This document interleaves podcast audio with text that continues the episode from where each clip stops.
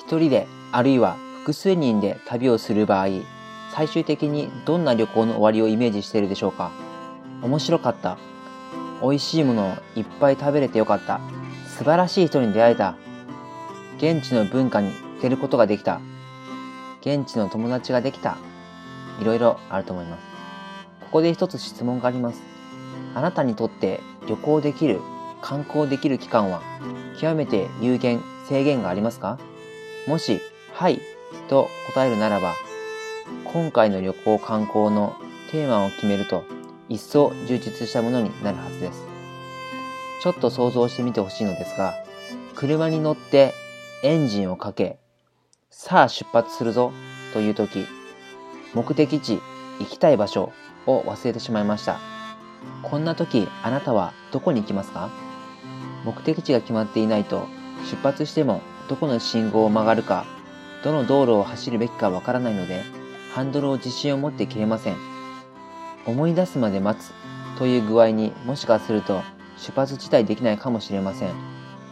旅のテーマを持つことの重要性。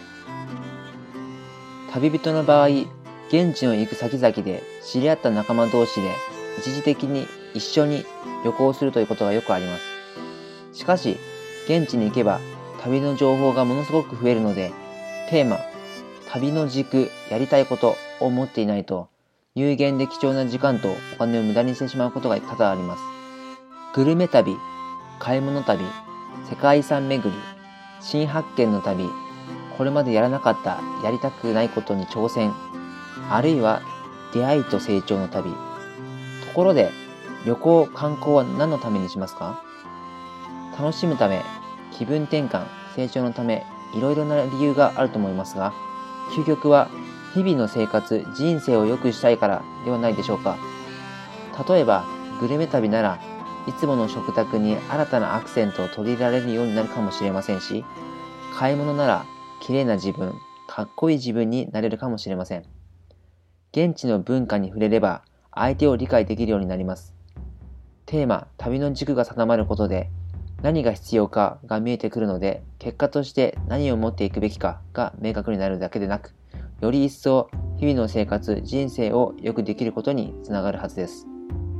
荷造りをして発見前に進むために必要な考え方とは旅行カバン、スーツケースに荷物を入れているとき、持ち物がいっぱいになったことはありますか？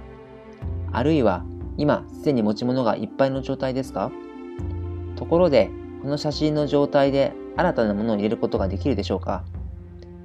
できるよ。あなたがそう答えたとしても忘れてはいけないことが一つあります。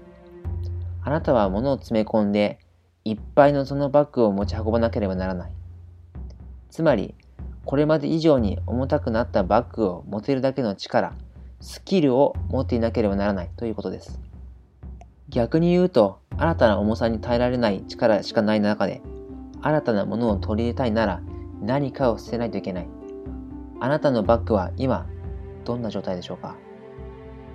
もし動きが鈍っているかな？と感じるならば、まずは何かをやめてみる、止めてみるなりしてみる。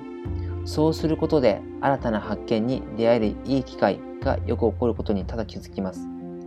目的、テーマ、やりたいことが定まったら、それに関係すること以外は捨ててみる。目的、やりたいことが定まり、かつ動きやすい体があって、いい体験ができないはずがないと思いませんか？いつも貴重な時間を割いて聞いていただきありがとうございます。対話。それではまた。